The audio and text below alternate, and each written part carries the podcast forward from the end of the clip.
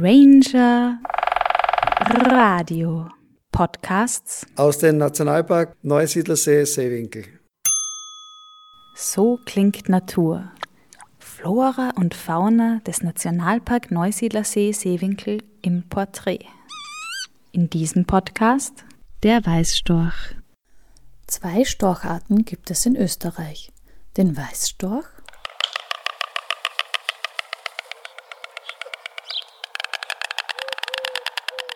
und den weniger bekannten Schwarzstorch.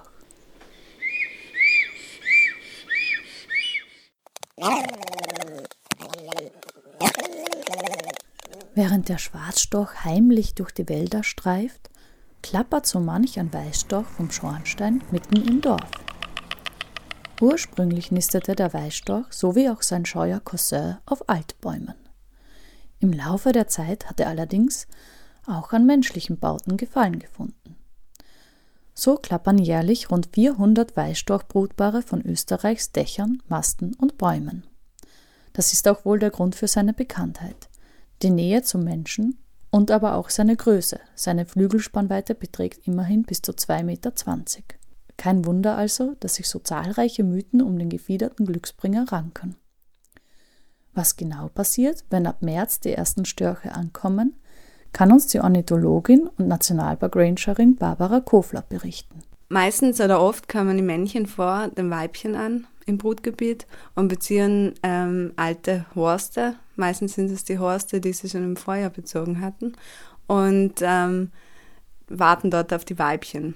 Die Weißstörche ähm, führen keine lebenslangen Partnerschaften, wie man das oft glaubt, sondern sind eher an ihre Horststandorte gebunden und weil sich dort ähm, oft die Paare in, in aufeinanderfolgenden Jahren wieder treffen, ähm, verpaaren sich die gleichen Individuen auch an mehreren Jahren hintereinander.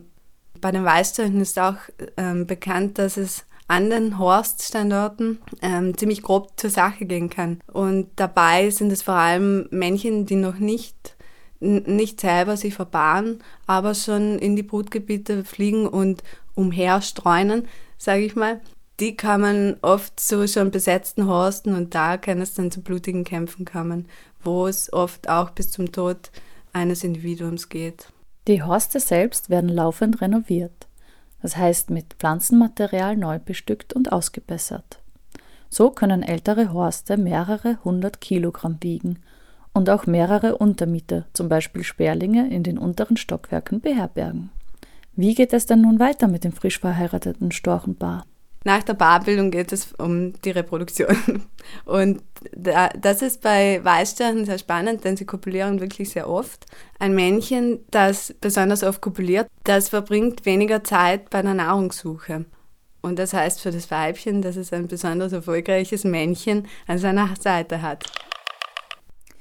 Mit der Brut geht es dann zwischen Mitte April und Mitte Mai los. Das Weibchen legt zwei bis vier Eier, meistens sind es vier und ausnahmsweise können es auch sechs sein.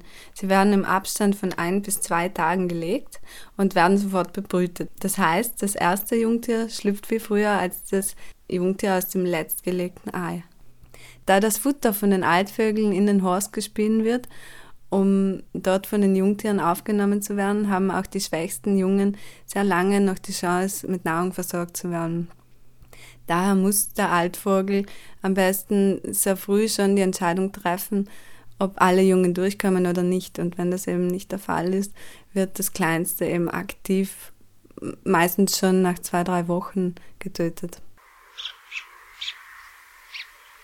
Im Alter von drei bis vier Wochen beginnen die Jungen am Horst mit ihren ersten Flugübungen.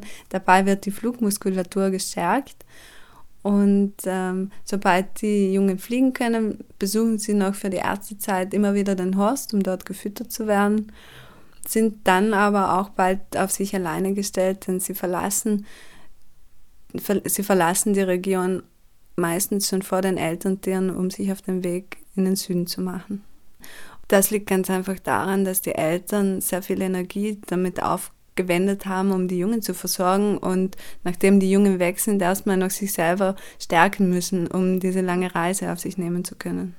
Ende August müssen wir uns also langsam von unseren Störchen verabschieden. Die Störche im Seewinkel gehören zu den sogenannten Ostziehern, welche über den Bosporus und die Sinai-Halbinsel Richtung Sudan fliegen und teilweise noch weiter bis nach Südafrika. Die Weißstörche, welche beispielsweise in den Niederlanden oder Spanien und Frankreich brüten, nehmen hingegen den Weg über die Straße von Gibraltar Richtung Westafrika. Das Phänomen des Vogelzugs war lange Zeit ähm, nicht aufgeklärt und ähm, Menschen hatten die wildesten Vermutungen und Ideen, was mit den Vögeln im Winter wohl passiere, wenn sie nicht da sind. Anhand der Pfeilstörche hat man die ersten Hinweise für den Vogelzug ausgefunden.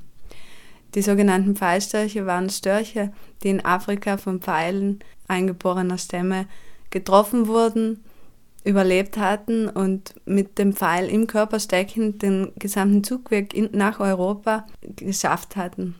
Erst im 19. Jahrhundert haben so eigentlich Kulturanthropologen herausgefunden, dass die Störche im Winter ähm, wohl in Afrika waren, da die Pfeile von dort stammten.